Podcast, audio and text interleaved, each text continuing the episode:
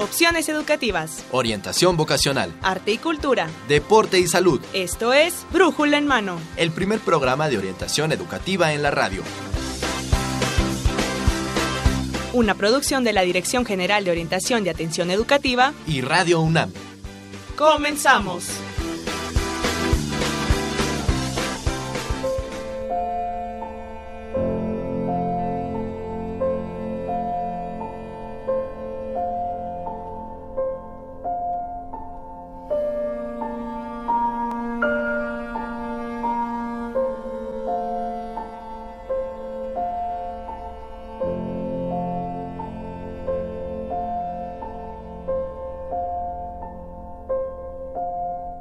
Hola, ¿qué tal amigos? Sean ustedes bienvenidos a este programa Brújula en Mano, el cual es una coproducción entre la Dirección General de Orientación y Atención Educativa y Radio UNAM.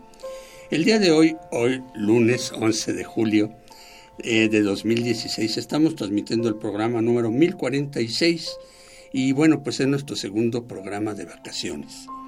Eh, en los micrófonos esta ocasión me va a acompañar la maestra Evelia Valdovinos Tapia, el cual es académica orientadora de nuestra dirección. Evelia, ¿cómo estás? Muy bien, muchas gracias, buenos días y gracias por acompañarnos a todos. Ya estamos de vacaciones. Ya estamos de vacaciones. Estamos Vamos a oyéndonos, pero estaremos aquí. Así es.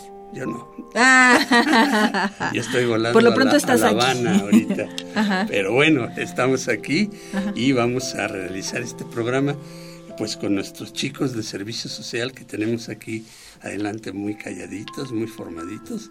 Y muy bueno, a ver, dispuestos para la información. Muy dispuestos. Comenzamos a presentarlos. ¿Las damas primero? De izquierda a derecha. De izquierda a derecha. Ok. Lalo. Hola, ¿qué Acevedo. tal? Muy buenos días. Tengan todos ustedes. Hoy traemos muchas recomendaciones. Unas recomendaciones muy ad hoc a las vacaciones. Ok, perfecto. ¿Y tú, Fabi, Fabiola Benítez? Así es, yo soy Fabiola Benítez. Muy buenos días a todos nuestros radioescuchas. El día de hoy tenemos recomendaciones para ustedes para que se relajen si no salen de casa o se, se lleven algún buen disco, un libro a sus vacaciones. Maxta González. Hola, ¿qué tal? Es un placer estar con ustedes en una emisión más y poderlos saludar. Y pues sí, también les tenemos recomendaciones que van acorde al tema del día de hoy, que van a ser bastante interesantes para que se relajen y aprendan. Entonces, esperemos todos, que todos les guste. relajados Sí. en vacaciones. ¿Y Toño Peralta? Hola Saúl, maestra Evelia, buenos días compañeros, buenos días a todos, a todos los que nos escuchan y como dice Maxta, pues sí, tenemos unas recomendaciones que esperamos que sean de su agrado y las aprovechen estas vacaciones. Pues por si no salen, pues ya nosotros les daremos un poco de esta información, pero ¿qué te parece si vamos a nuestras recomendaciones? Muy bien. Esto es. Orientación en corto. Pues vamos a comenzar con una recomendación muy, muy familiar. El día de hoy yo los quiero llevar a conocer el Parque Bicentenario. Este parque es un poco conocido y está entre la delegación Azcapotzalco y la delegación Miguel Hidalgo. Y fíjense que es un parque que tiene un lago enorme, a pesar de que no puedes, digamos, navegar en una lanchita como en Chapultepec. No hay lanchitas. No, no hay lanchitas, nada. es nada, puros patos para ver. Entonces, fíjate que a pesar de que es un lago, es enorme y puedes disfrutar un atardecer con toda tu familia, puedes llevar tu bici. De hecho, para los amantes de los patines, las patinetas, hay rampas y todas estas Ah, sí. especies de tubos para hacer acrobacias, que está pues muy padre, ¿no? Para que te lances en vacaciones si no sales eh, a algún otro lado fuera de la ciudad, pues te puedes ir al Parque Bicentenario. ¿Y por qué es bicentenario, sabes? No, no sé bien, ¿eh? De, hecho, ajá, de hecho es un parque que acaba de abrir no hace mucho tiempo y dentro de este museo se va a abrir un museo eh, de esto, no, Parque. perdón, dentro de este parque se va a abrir un museo de energía. Todavía no se abre, sin embargo eh, se va a abrir dentro de poco, pero a las afueras de este hay alebrijes donde te puedes tomar pues fotos y pasar un día increíble. ¿Y la seguridad? Bien. Sí, de hecho también hay está abierto solo de 9 de la mañana a 6 de la tarde. ¿Qué? ¿Martes o domingo? Todos los días. Todos Todos, los los días. días está abierto este ¿En parque. dónde está ubicado de nuevo? Está entre la delegación eh, Azcapotzalco y la delegación Miguel Hidalgo. Ok, Parque Bicentenario. Bueno, una gran primer opción, tip. sin duda. Y pues yo les, yo les traigo un- una recomendación, una película que va muy, este, va muy con el tema que estamos de Museo Amor y Tolerancia. Una película de un director que se llama Costa Gravas. No sé si lo pronuncié bien, pero eh, la película se llama Amén. Eh, se estrenó aquí en el 2003, yo la vi en la Cineteca cuando se estrenó en cartelera. Y trata, me gusta mucho esa película porque no tiene ese toque hollywoodense que muchas películas que tienen el tema de los nazis o de la guerra. Más bien, esa película tiene, habla sobre los dos sistemas, el- la maquinaria nazi y, y la diplomacia del Vaticano. Ujú. Y es muy simbólica porque la película se centra en dos personajes principales. Uno es un químico que se llama Kurt Herstein, que es el encargado de hacer los gases para las cámaras, con donde matan a todos los judíos. Y él está totalmente en contra, quiere que todo el mundo se entere, pero ahí está la doble moral porque él trabaja para hacer esos gases, no está de acuerdo y de todos modos pues lo sigue haciendo. La otra parte es este es un sacerdote que es donde entra la parte de la diplomacia del Vaticano. Yo, de- bueno, puedo ver en la- esa película que ese sacerdote representa a todos los sacerdotes que estaban en contra de, del genocidio, todos la- estos asesinatos que se hicieron. Y basado en este sacerdote, eh, habla, representa a todos los que murieron por esa causa de no estar de acuerdo. Y pues es una película que tiene, que tiene mucho de, de quienes estuvieron en contra. Es una clásica, ¿no? La película es una... Entonces creo que es una muy buena recomendación ahorita que estamos hablando de todo esto en el Museo Memoria y Tolerancia que habla de todo este tipo de sucesos tan De trascendentales. Para la historia de la humanidad La y que no se vuelvan a repetir. no se vuelva a Una repetir muy buena película que pueden encontrar en sus sistemas de streaming o buscarla en internet si lo gustan. Netflix, sí es. Netflix, claro, video. Muy bien, pues muy bien, Toño, muchas gracias por la recomendación. Y Pues yo, ahora yo les Max tengo... está- Es un libro que también es película, tal vez la gente lo ha conocido más eh, por la película, es un poco más comercial que el libro.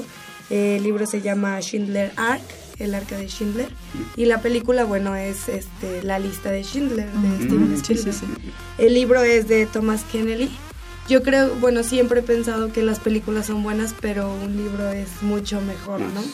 Es mejor imaginarlo, vivirlo mediante la lectura y tenerlo y poseerlo y hacerlo a tu manera, ¿no? Entonces, pues yo les cuento más o menos la historia. Este es basada en hechos reales. o- eh, Oscar Schindler, Schindler, que era un em, empresario alemán que estaba dentro del partido, era miembro del partido nazi.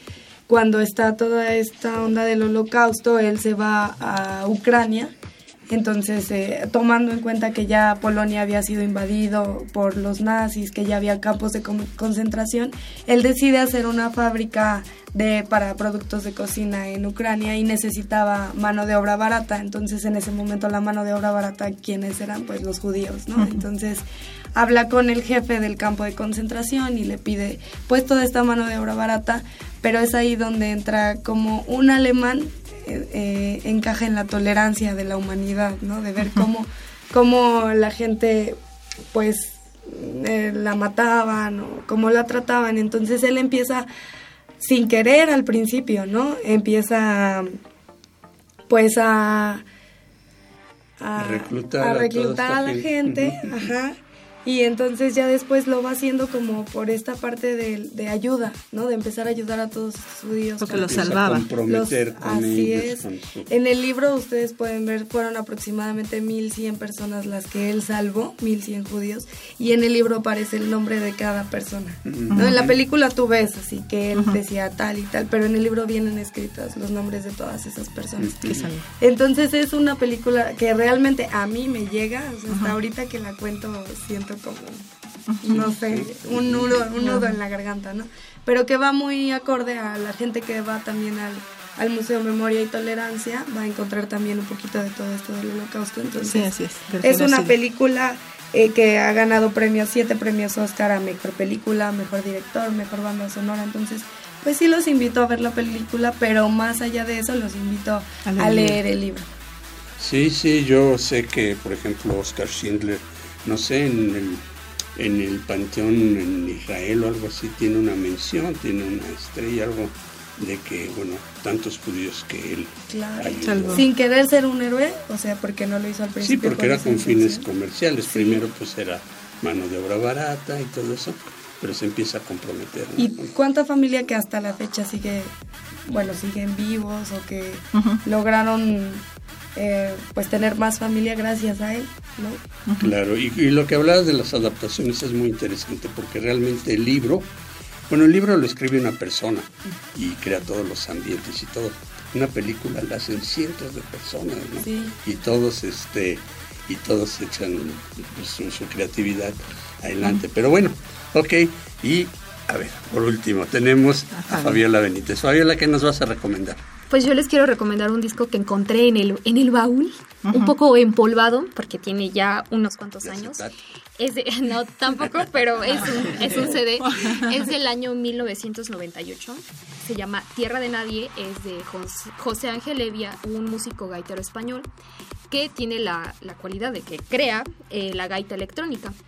Y bueno, esto lo pueden escuchar sentados en su sala, delicioso, quitarse los zapatos, ponerse cómodos y escuchar esta deliciosa fusión que hace de la gaita con diferentes géneros musicales y también eh, fusionando ciertas cosas, ciertos cantos de esa zona de Asturias, España y se pueden imaginar lo que ustedes quieran, un paisajes hermosos, montañas, lagos, lo que ustedes sueñen, se lo pueden imaginar con este delicioso disco que les recomiendo. Y bueno, espero que, se puedan relajar y pasarla, pasarla genial escuchando esta, esta diversidad ¿Y ¿Cómo es la gaita electrónica, eh? me pregunto yo? Pues tiene, tiene un sonido muy singular para los que han escuchado gaita, tiene un sonido particular, pero les digo, eh, eh, la ventaja que tiene es que ya se puede pues se puede manipular más fácilmente y además mezclar con otro tipo de sonidos como aquí hacen fusiones de música electrónica y pop y algunas cosas muy bastante variadas. Y les recomendaría que lo escucharan. Pues chicos, muchas gracias por sus recomendaciones para estas vacaciones. Y pues vamos a nuestra sección de senderos del lenguaje con la palabra sibarita. Sí, claro que sí, nada más les recordamos, no olviden sintonizarnos a través de nuestra página de YouTube, Brújula en Mano, y nuestras redes sociales, vía Facebook, Brújula en Mano, Twitter, arroba Brújula en Mano. Y nosotros fuimos orientación vacacional, nos orientaron. Eduardo Acevedo, Fabiola Benítez, Max González, Antonio Peralta. Así es que regresamos los micrófonos a Brújula en Mano. Muy bien amigos, pues este, pues como ya se dieron cuenta, Eve, nuestro ya no es misterio, el tema del día de hoy es el Museo Memoria y Tolerancia. Muy bien, y bueno, ya nos dieron las redes sociales ustedes, entonces bueno, pues estamos listos para comenzar nuestra entrevista, pero antes vamos a nuestra sección Senderos del Lenguaje con la palabra Sibarita. Radio UNAM y el Instituto de Investigaciones Filológicas de la UNAM presentan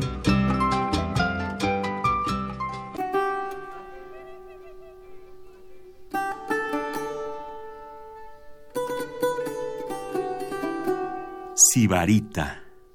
Adjetivo. Dicho de una persona. Que se trata con mucho regalo o refinamiento. Diccionario de la Real Academia Española. Para conocer más acerca de esta palabra, escuchemos al doctor Eduardo Fernández, del Instituto de Investigaciones Filológicas de la UNAM. Sibarita viene del latín sibarita, y este del griego sibarites, de Sibaris, es una ciudad del Golfo de Tarento, en Italia, que está rodeada por los ríos Cratis y Síbaris, de que recibe su nombre. La ciudad de Síbaris fue fundada en el año 720 y era célebre por la riqueza y el refinamiento de sus habitantes, hasta el punto de que la palabra sibarita pasó a la lengua moderna como sinónimo de vividor y dado a una vida regalada. En efecto, Síbaris, aparte de un fantástico nombre para un bar de copas, fue una floreciente ciudad de la Magna Grecia, al sur de Italia, cerca del actual Corigliano. Tuvo un papel relevante como centro industrial e incluso llegó a convertirse en la ciudad griega más importante de Occidente durante su momento de mayor esplendor en el siglo VI a.C., tanto por su actividad de puerto marítimo como por la fertilidad de sus tierras. Acuñó sus propias monedas y extendió su dominio por toda la zona. Los habitantes de Síbaris tenían fama de ser muy ricos y vivir dedicados al placer, de ahí que el gentilicio sibarita se haya convertido en una palabra usada para describir al hedonismo y la depravación. Pero el sibaritismo no se queda en la simple ostentación, sino que es un modo de vida y casi una religión. Entre las historias que se conservan, se cuenta que enviaban invitaciones a sus fiestas con un año de antelación, para preparar su asistencia, y que les gustaban tanto las angulas que los que las pescaban no tenían que pagar impuestos. Por ejemplo, Heródoto, en su libro sexto, nos cuenta cómo el sibarita Smindirides se presentó al certamen propuesto por Clístenes, el señor de Sición, para casar a su hija Agarista con el griego más sobresaliente de todos. El sibarita se presentó acompañado por mil personas, entre cocineros y servidores. Claudio Aeliano afirmó que este mismo personaje no podía dormir en una cama de pétalos de rosa porque le producirían ampollas. Diodoro Sículo, por su parte, cuenta que un sibarita se hernió con solo ver trabajar a unos obreros, y que cuando se lo contaba a otro le respondió No te extrañe, amigo, porque también yo he notado aquí una punzada en el costado cuando me lo contabas. El filósofo Séneca, en su tratado sobre la ira, dice que los sibaritas ponían multas a los que trabajaban demasiado y que no se permitía cavar a mitad de la calle porque era como un insulto a la vista de los conciudadanos. Y también señala que al enfrentarse en guerra a la ciudad de Crotona a la de Síbaris, llevaron flautas y flautistas. Aprovechando que los sibaritas habían enseñado a bailar a sus caballos de guerra al son de la música, durante una encarnizada batalla, sus enemigos solo tuvieron que traer una orquesta y ponerla a tocar alegremente. De modo que los acostumbrados caballos rompieron filas y se pusieron a bailar sin cuidarse de los jinetes que fueron vencidos a placer. En nuestra lengua, la palabra tiene actualmente, al igual que en inglés, una connotación menos negativa que en el griego clásico, pues se refiere a una persona refinada y dada a los placeres. Escuchamos al doctor Eduardo Fernández del Instituto de Investigaciones Filológicas de la UNAM. Alguien me deletrea, alguien me deletrea. Desentrañando lo más íntimo del lenguaje.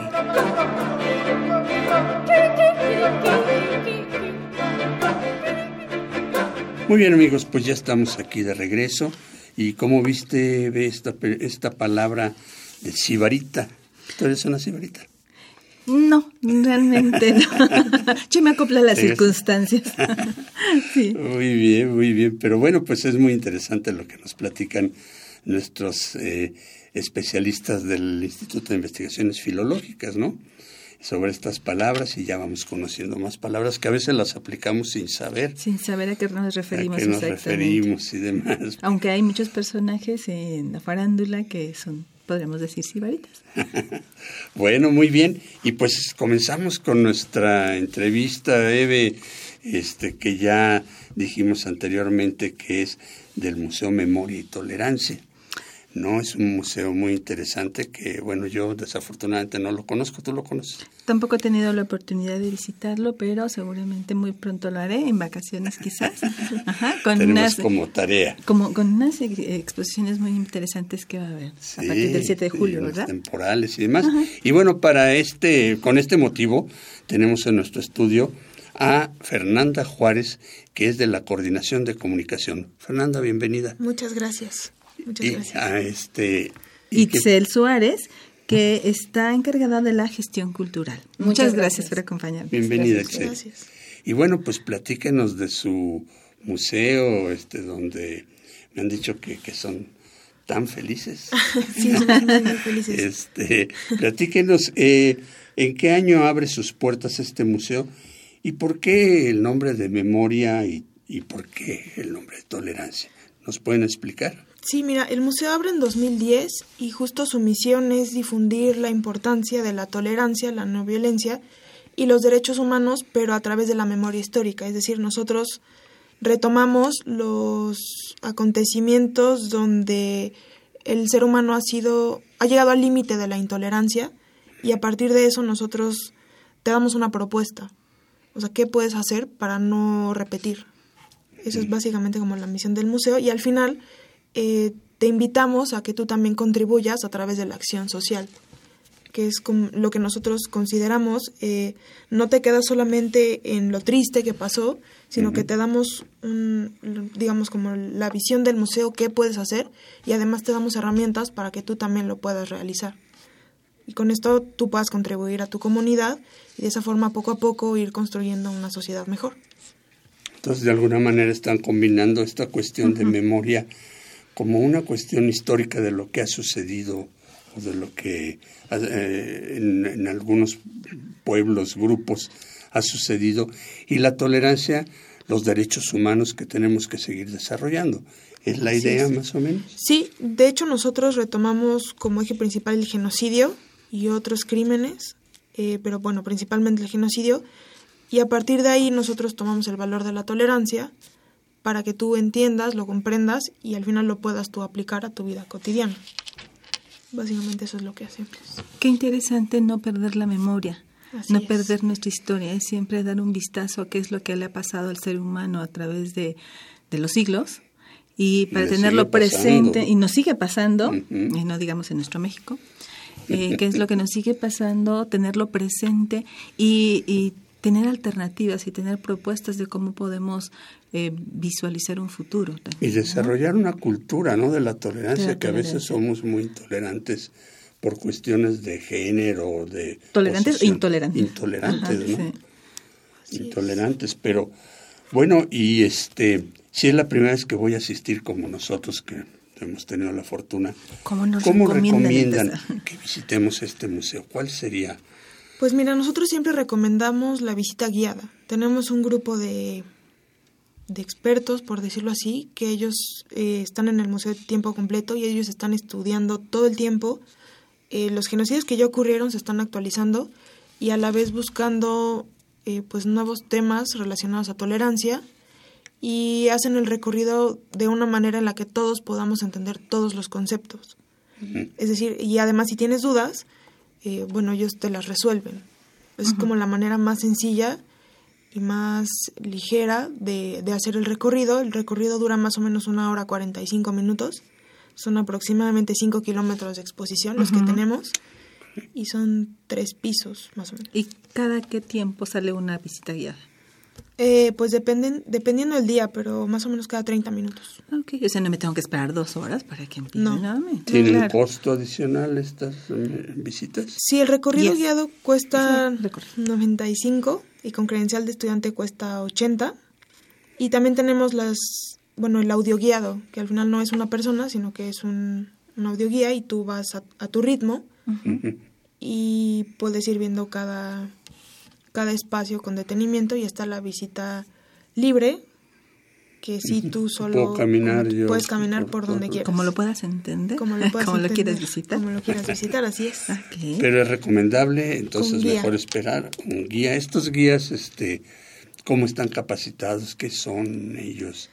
Pues tenemos antropólogos, historiadores, filósofos, psicólogos, y ellos están el museo realiza su propio programa de formación, trae especialistas de cada uno de los temas y se les da una formación interna y además, bueno, ellos se certifican en distintos cursos, por ejemplo, toman los cursos del centro educativo, que en breve, bueno, les platicamos de eso.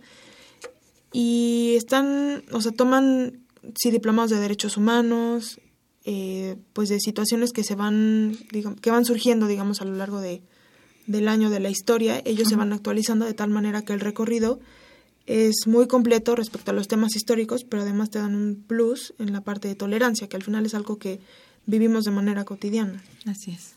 Ok. Y bueno, así como para comenzar ahorita, ¿cómo está organizada el área de la memoria? Sé que está dividido en un área de memoria y un área de tolerancia, ¿no?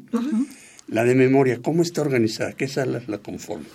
Pues tenemos una primera sala donde explicamos qué es un genocidio y la siguiente sala inicia el holocausto, que es uno de los genocidios más documentados. Entonces, bueno, iniciamos con ese. Después empezamos con Armenia, que es un parteaguas. Perdón, pero ¿qué hay, o sea, para... Ah, en, el holocausto. Ajá, en el holocausto para ilustrarme. Este, tenemos fotos, tenemos documentos, tenemos artículos originales, por ejemplo, que utilizaban... Eh, bueno, hay una parte que se llama ley, donde empezaron a...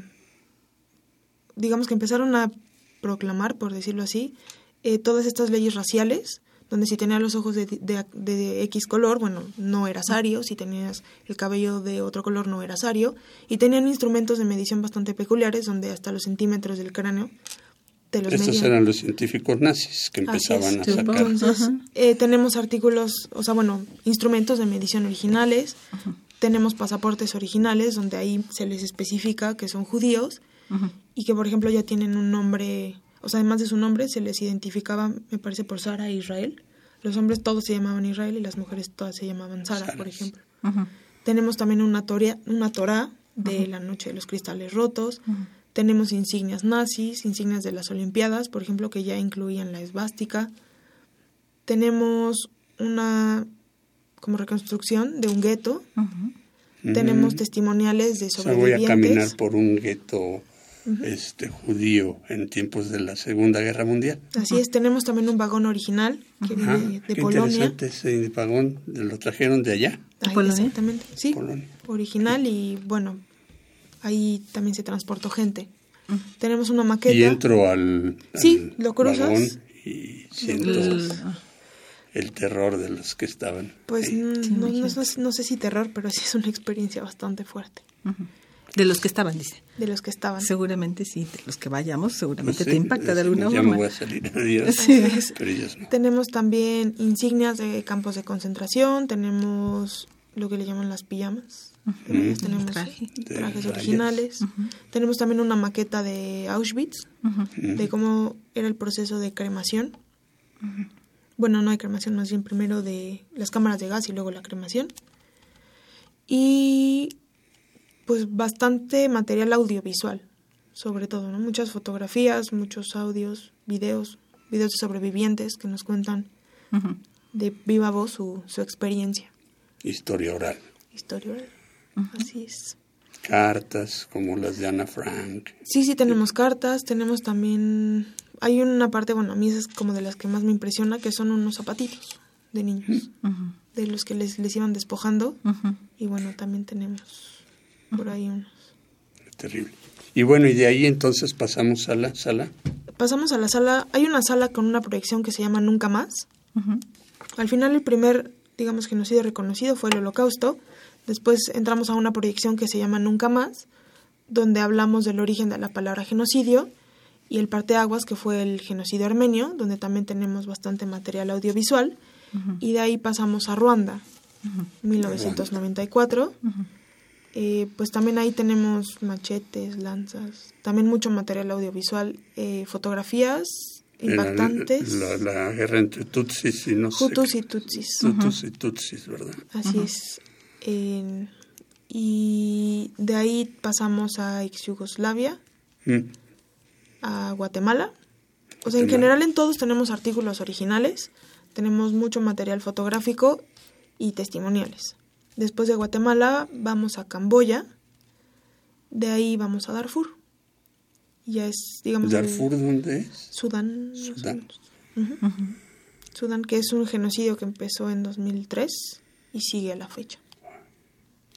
Entonces ese pues lo vamos actualizando de acuerdo a, a lo que los organismos internacionales van dictaminando. qué interesante recorrido, ¿no? Sí, y eso más o menos cuánto tiempo nos lleva a recorrer esta área de memoria. Más o menos una hora. Una hora. En recorrido guiado, ya libre, bueno, puedes estar ahí todo el día. Y de ahí pasamos a la parte de tolerancia, o sea, hacemos una reflexión en lo que nosotros le llamamos el corazón del museo. Sí. Y de ahí pasamos a la parte de tolerancia. Bueno, ¿qué les parece si vamos a un corte rápidamente? Este y regresamos para platicar esta parte para seguir platicando de esta área de la tolerancia y vamos a una cápsula informativa. El miedo a las diferencias entre razas, culturas, religiones y modos de pensamiento entre los individuos ha sido a lo largo de la historia la causa de muchas guerras y genocidios. Evitar que estas historias se repitan y que existan pérdidas humanas es un compromiso social y personal que debe ser inculcado a cada ser humano sin importar su origen. La memoria es la capacidad de codificar, almacenar y recuperar información del pasado. La tolerancia es la empatía y respeto que tenemos hacia los demás sin importar lo diferentes que sean a nosotros. Con la misión de difundir la importancia de la tolerancia y crear conciencia a través de la memoria histórica, alertando sobre el peligro de la indiferencia, la discriminación y la violencia, el Museo Memoria y Tolerancia abrió sus puertas en octubre de 2010. Durante este tiempo se ha encargado de abrir los ojos y las conciencias de los que asisten a él, mediante sus diferentes salas en las que podemos observar los hechos acontecidos en Ruanda, Camboya, Darfur, Guatemala y Europa en el siglo XX con el Holocausto. En este lugar también podemos ver la forma en que se tratan temas como los estereotipos, prejuicios, diversidad, inclusión y el papel de los medios de comunicación. Además, tienen la isla Panguapa, donde los niños pueden divertirse y aprender sobre comportamiento cívico y su responsabilidad en el mundo. Y finalmente, pueden ver las exposiciones que se presentan eventualmente y que enriquecen este magnífico espacio. El Museo Memoria y Tolerancia se ubica en Avenida Juárez número 8, frente a la Alameda Central en el centro histórico de la Ciudad de México. Recuerda que nosotros también podemos ser parte de la diferencia, para que ningún ser vivo tenga que vivir nunca más bajo el miedo y la intolerancia por parte de otro.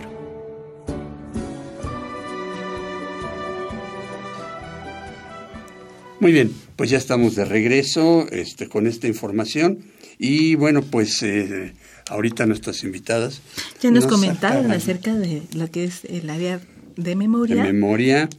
Y, Este, y bueno, eh, también quería yo mencionar de las cortesías que nos van ah, claro, este, por supuesto. a dar, ¿no?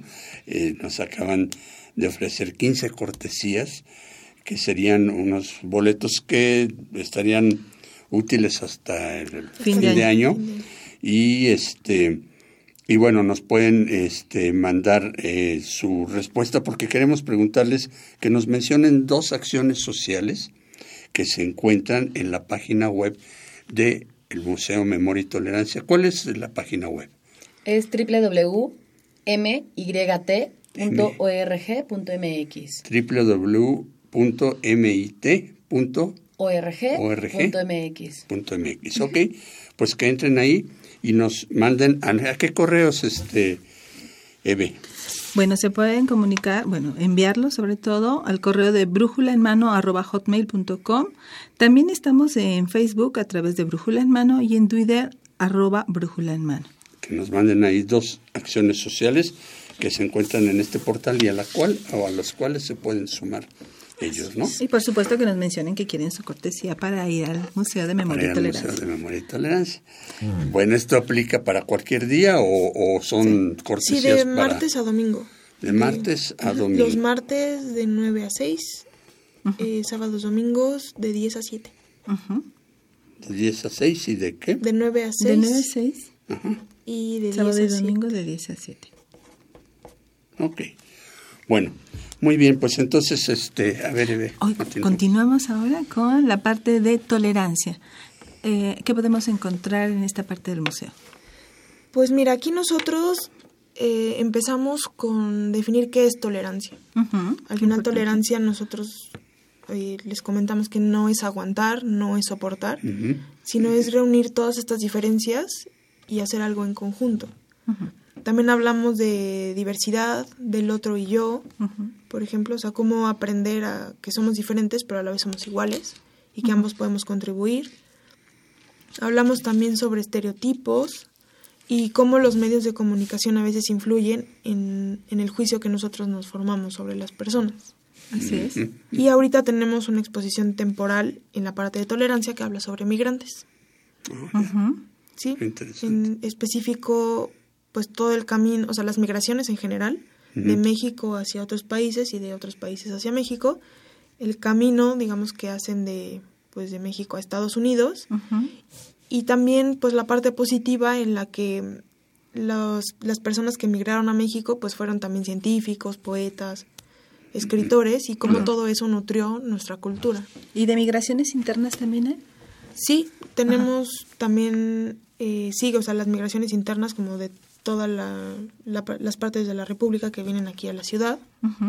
Y eh, pues tenemos algunos conflictos que también se desatan a partir de las migraciones y testimoniales.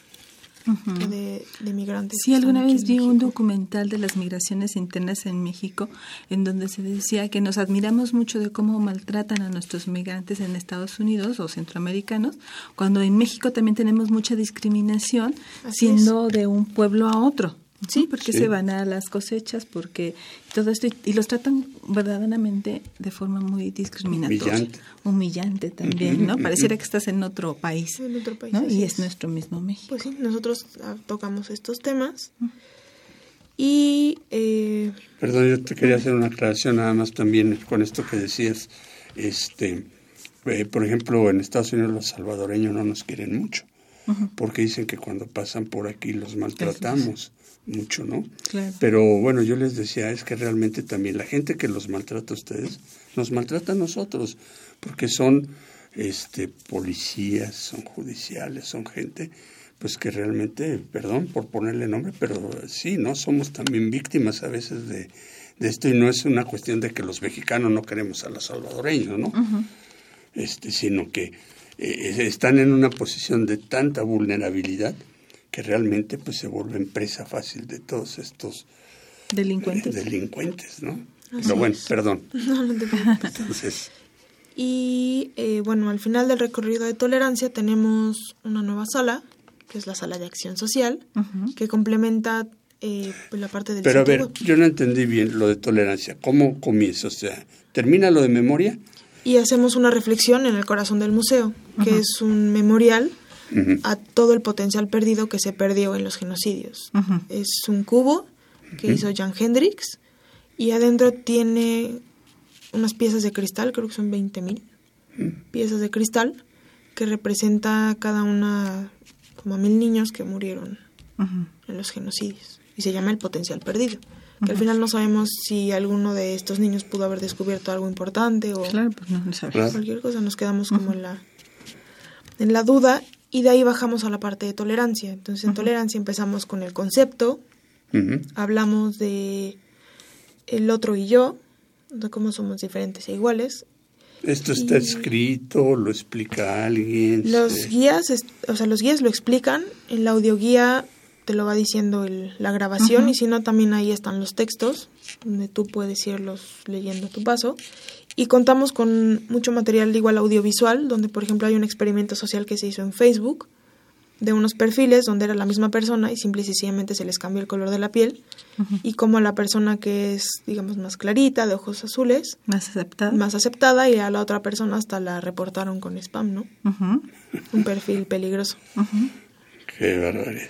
Así es. Y luego tenemos otras tenemos por ahí un, un pues sí es como un comercial de la Conapred, donde tienen dos niños, uno igual blanco y uno mm, un niño negro, y dicen que cuál es el bueno, cuál es el malo, a cuál te pareces tú, en qué son diferentes, en qué son iguales. Y ahí vemos que desde casa empezamos con los prejuicios, ¿no? Sí, a discriminar. A discriminar. Tenemos también una sala de medios de comunicación, donde a veces nosotros lo tomamos de broma tal vez, pero ahí estamos remarcando estereotipos. Y tenemos una sala de derechos humanos también, que para nosotros es importante. Al final tenemos nosotros eh, 30 derechos fundamentales a los que con los que ya nacimos. Y Por el simple hecho de ser seres humanos. Así es, y la gente los desconoce. Entonces ahí ellos pueden ver qué derechos son, interactuar con unas tabletas que hay ahí y conocerlos. Entonces, al final lo que también el museo quiere, que ellos sepan que es a lo que tienen derecho y, y lo compartan con las demás personas y se puedan defender. Sí, pues es una cuestión de cultura, ¿no? Que platicábamos, o sea, realmente hay que denunciar estos hechos, pero también hay que crear una cultura hacia la tolerancia, ¿no? Primero estar informados, informadas de cuáles son nuestros derechos, porque no es simplemente ignorarlos, sino en la creo que en la vida de la práctica y de la vida cotidiana se este, han pasado por alto y se naturaliza que no existen, pareciera que no existen esos derechos. Entonces hay que informarse que sí existen cierto tipo de derechos y que es posible ponerlos o defenderse a través de ellos, ¿no? Y que son Básicamente porque somos seres humanos, porque tenemos derecho a la educación, tenemos derecho a tener un nombre, una ciudadanía, en fin, todos los derechos humanos. Así es. Ajá. Entonces, y, y esto que tú mencionas, qué importante es porque actualmente podemos encontrarnos discriminados por cualquier tipo de cosas. O sea, si porque eres viejo, si porque eres muy flaco, si porque eres gordo, si porque eres más moreno, si porque eres indígena. Si, o sea, la discriminación la podemos encontrar en todos lados y seguramente algún tipo de discriminación hemos hecho hacia alguien. porque inconscientemente, o conscientemente. El bullying, digo, no es otra cosa también más que discriminación hacia otros seres humanos que consideramos diferentes. Entonces, ¿cómo hay que fomentar la tolerancia en todos para que todos seamos capaces de aceptar la diferencia y respetar los valores, las formas, la cultura de otras personas y que podamos convivir más sanamente? Bueno, yo ahí quiero hacer el paréntesis de, que en nuestra dirección, en la Dirección General de Orientación y Atención Educativa, hay actualmente un programa de la no violencia que está involucrando a los chicos universitarios. Ya hemos tenido aquí en este programa a, las coordinadoras, la doctora Gabriela eh, Cabrera, y eh, Patricia Gómez. Pati Gómez, la maestra Pati Gómez. Este es un programa de servicio social que pueden hacer nuestros chicos universitarios ahí en C1 y va encaminada esta cuestión de la tolerancia, no violencia y tolerancia, ¿no? Ese es en un sentido, pero también tenemos en los programas o, los talleres que tenemos sobre sexualidad, que también es aceptación de la diferencia, ¿no? Como quisieran o nos venden los medios de comunicación estos estereotipos donde eh, buscamos la juventud eterna, el físico súper delgado, ciertas, ciertos estereotipos de belleza y, simplemente los mexicanos ni todo el mundo somos diferentes, ¿no? O sea, desde el ámbito de la sexualidad, desde tu orientación erótico afectiva, desde el respeto a diferentes géneros, este, en fin, todo eso es parte de la cultura, de la información que debemos fomentar para eh, ir hacia la tolerancia y hacia la no discriminación y hacia la convivencia sana. Y algo que llama Fina Sáenz, una española, es la cultura del buen trato. ¿Cómo que conlleva todos estos conceptos que hemos estado hablando? Nosotros le decimos camino a la paz. También. La no violencia junto. Educación para la paz. Y bueno, este eh, Fernanda, nos estás diciendo y al final ya de, esta área de tolerancia está. Está la parte de acción social. Es una nueva sala, es una sala interactiva en la cual a través de distintos distintas herramientas, digamos, electrónicas, tabletas, un video emotivo. Te invitamos a que no te quedes solamente con el ya me puse triste, ya reflexioné, ya me conmoví, ahora qué hago. Nosotros te damos las herramientas para que tú puedas empezar a generar acciones, para que tú te comprometas con tu entorno y poco a poco pues vayamos a, eh, mejorando, ¿no? Tanto ¿Nos podrías dar un ejemplo? sociedad. Por ejemplo, hay... Acción social. Sí, sí.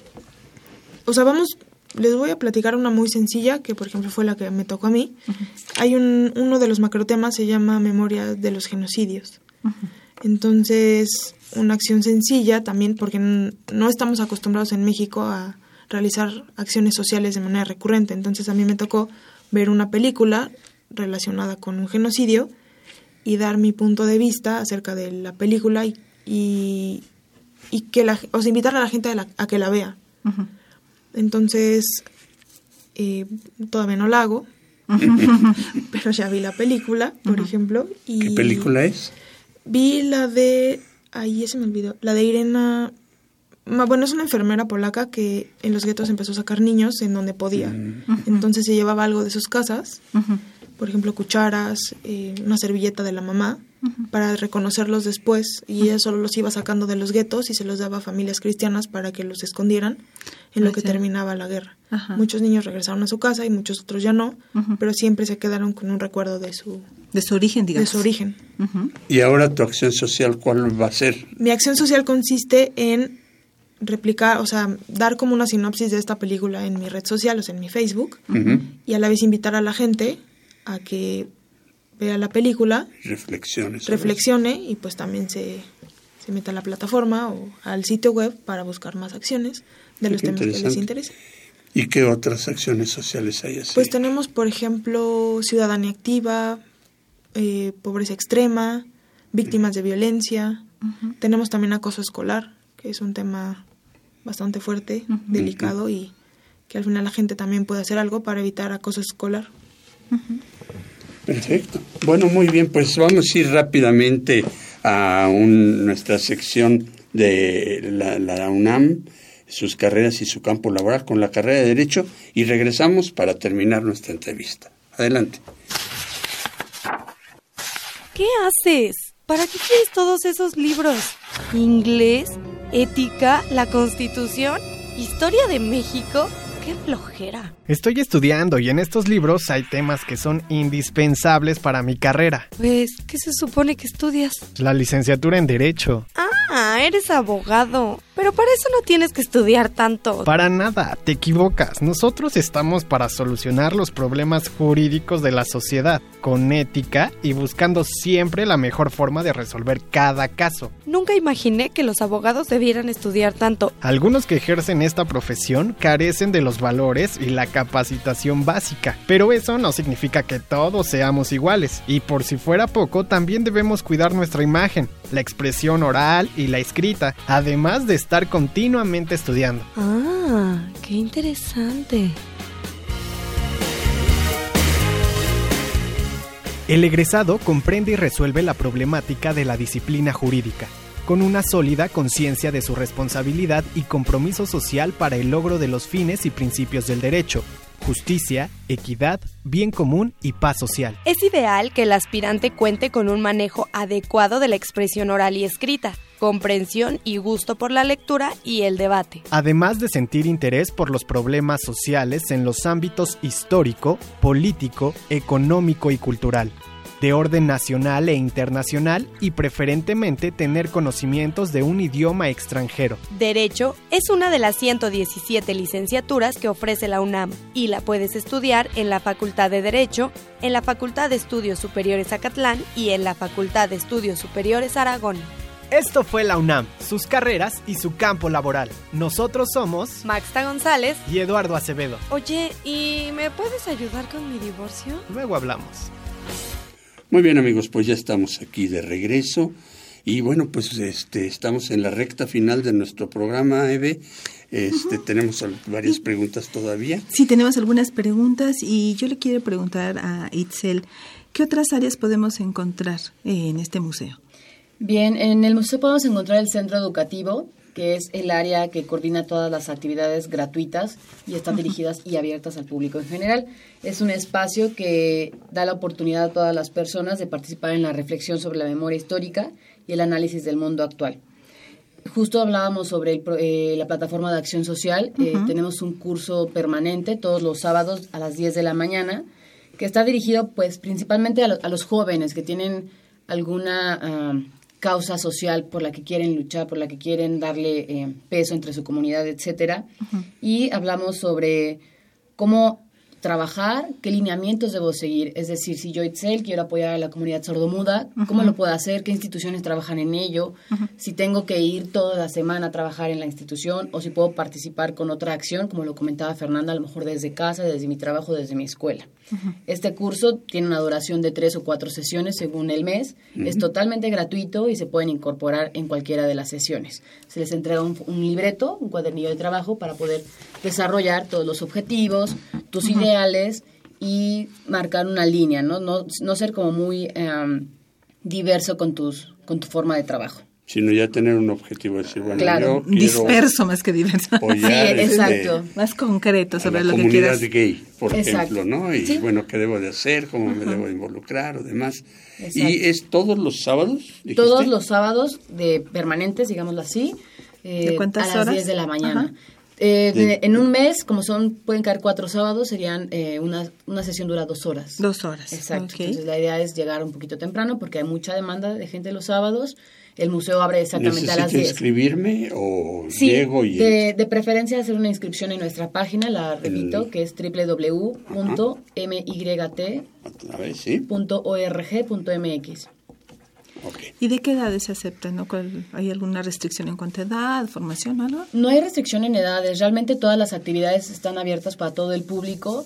Este curso en particular, dada la misión que tiene esta plataforma, está dirigido a los jóvenes, pero también tenemos gente de edad avanzada que, puede- que, que colabora y que está muy entusiasmada, ¿no? Entonces, Vaya, pero entonces chiquitos no, sería mm, adolescentes, 17, desde adolescentes, una este cosa curso así. en particular desde adolescentes podría Ajá. funcionar bien, para irles eh, platicando, ¿no? Cómo desarrollar estas habilidades de, objetivos sociales. Ok, muy bien, Itzel. ¿Y qué más tenemos en el centro educativo? Justo este mes de julio estamos eh, inaugurando un curso, por decirlo así, que coordina el Centro Latinoamericano para la Paz, la Cooperación y el Desarrollo, que se titula Educación sin Violencia por una Cultura de Paz.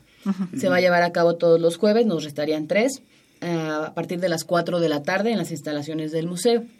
Lo reitero, es una actividad gratuita y aquí también puede entrar cualquier persona de cualquier edad. Correcto. Bueno. Eh, todos los sábados tenemos cine debate.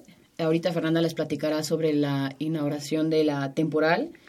Tenemos, tendremos dos ciclos para esta inauguración de Martin Luther King y que se tratará sobre la esclavitud y el racismo en los Estados Unidos, un tema bastante trascendente e importante. Y bueno, no está de más también platicarles que en septiembre abriremos un diplomado sobre periodismo y relaciones internacionales. Somos sede de la Ibero desde hace un año. Hemos tenido dos diplomados ya sobre conflictos internacionales y género, justicia y cultura. Ambos diplomados bastante demandados con buen éxito. Y el segundo curso, que estará enfocado a facilitadores y docentes, eh, lo impartieron 40 horas también del Ibero. Lo impartirá la maestra Nadia Arroyo, que es directora de la Asociación Compartiendo Saberes. Y el de periodismo es coordinado por un investigador de UNAM, que es el maestro Javier Molina. Eh, actualmente es escritor y reportero de diversos medios latinoamericanos y españoles. ¿Y este tiene algún descuento para alumnos universitarios o es parejo para todo el mundo? Manejan descuentos. eh, la verdad que la política de Ibero no la conozco bien, pero está enfocada en grupos, por decirlo así, que se inscriban tres o cuatro alumnos, me parece. Entonces lo pueden, Lo- si los informes para estos diplomados en donde los Para los informes, con mucho gusto me pueden escribir a centro educativo. Centro educativo, arroba myt arroba myt.org.mx para la información de estos diplomados que iniciamos en, en septiembre. Centro educativo co- corrido en todo, ajá, todo junto minúsculas. y en minúscula. Ok. Arroba mit.org.mx. Así es. Perfecto. Bueno, ¿y qué más, este, Itzel, tenemos? Tenemos también eh, cursos sobre género, literatura, actualidad internacional. Actualmente eh, estamos teniendo un curso de eh, Medio Oriente, más o menos platicando sobre todo el conflicto palestino-israelí que, que hay eh, y que compete a todo ese lado de- de- del mundo. También tenemos un taller de adolescentes que desarrollamos precisamente para platicarles a ellos cómo prevenir el acoso escolar en sus comunidades, en sus escuelas y también desde casa y darles ejemplos de personalidades a nivel mundial, ¿no? Que, que han mm, participado por una solución pacífica de todos los conflictos que tenemos. Eh, hace poco hacía la reflexión de ya no hay un Ali, ya no hay un Nelson Mandela, pero estamos nosotros y tenemos la posibilidad de aprender para poder evitar todos estos conflictos y todas estas diferencias que, que competen a, a la humanidad prácticamente. Así es. Claro, pues sí, muy bien. ¿Y qué más nos podrías platicar de Itzel? ¿Quieres algo agregar algo? Eh, bien, pues el cine debate está todos los sábados a las 3.30, también es gratuito, puedes ir con tu familia. Siempre ponemos eh, la clasificación de la película porque, bueno, a veces manejamos temas muy importantes. Eh, tenemos también en noches de museos eh, actividades diversas, ya sean eh, musicales, monólogos, películas, conciertos, que están eh, coordinados por la Universidad de Anáhuac Sur y son todos los últimos miércoles de- de- del mes. También tenemos un cuentacuentos dirigido a niños que se llama. La Playera de Filipón, en el que invitamos a los chicos a declararse como seres humanos y a que no a que identifiquen cuando hay un maltrato, ya sea de parte de sus padres de familia, porque también sucede, o en las escuelas. Entonces, bueno, es una es una actividad muy amena ¿Es en los domingos o cuando? El taller de la, el cuentacuentos de la playa de Filipón es los viernes últimos de mes, justo cuando no van, a, clases, porque para que los acompañen los mm. papás. Y también pueden estar los papás sin problema alguno. Está muy divertido y pues es un cuentacuentos. Yo llevaba a mis hijos a, oír al tío Patotas.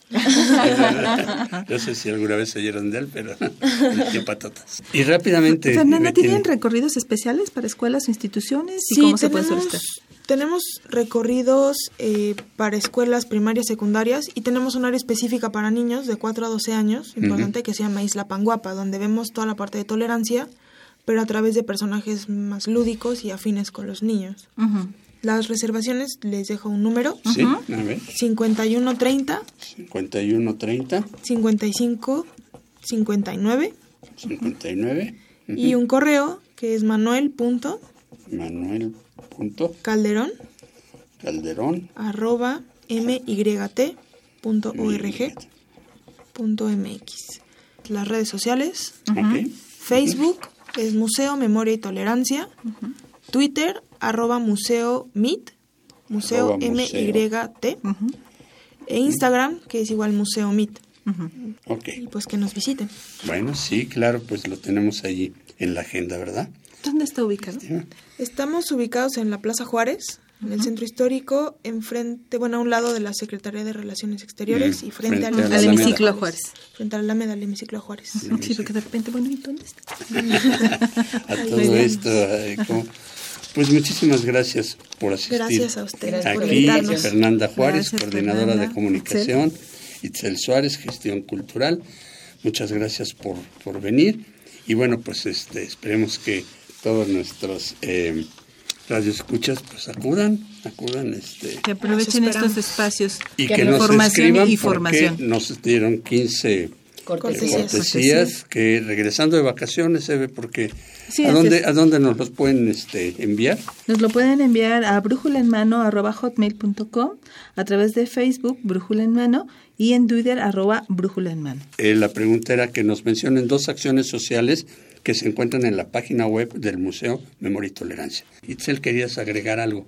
Pues exhortarlos e invitarlos a que vayan a las actividades gratuitas del centro educativo, podrán acceder a educación de calidad, no es necesario pagarla, y también tendrán materiales académicos que se pueden compartir en línea. También tenemos esta oportunidad de acercarles el material que nos dan nuestros docentes y también les damos constancias. Entonces, si requieren constancias por cuestiones académicas o laborales, se les entrega. Una pregunta, ¿para entrar al centro educativo tengo que pagar mi entrada? No. Ok. Son actividades 100% gratuitas. Ok. Muy bien pues listos. Hemos este... terminado. Qué bueno que nos vienen a compartir esta importante opción para visitarlos, para visitarlos en el Museo de Memoria y Tolerancia. Bienvenidos. Sí. Ya sea en las vacaciones o cuando nos hagamos un espacio ya dentro de la agenda que empiece en el ciclo escolar, siempre será importante tener lugares donde nos podamos informar y formar. Pues muy bien, muchas gracias, chicas, muchas gracias, Itzel Suárez eh, de Gestión Cultural, Fernanda Juárez, muchas gracias. Y bueno, pues despedimos nuestro programa, agradecemos en los controles a José Pablo Rodríguez, Rafael Alvarado, Francisco Mejía, en la producción a Miguel González, a Fabiola Benítez, Eduardo Acevedo, a Maxta González y Antonio Peralta. Y en la realización a Marina Estrella. En los micrófonos, Evelia Valdovinos y Saúl Rodríguez. Nos vemos la próxima semana.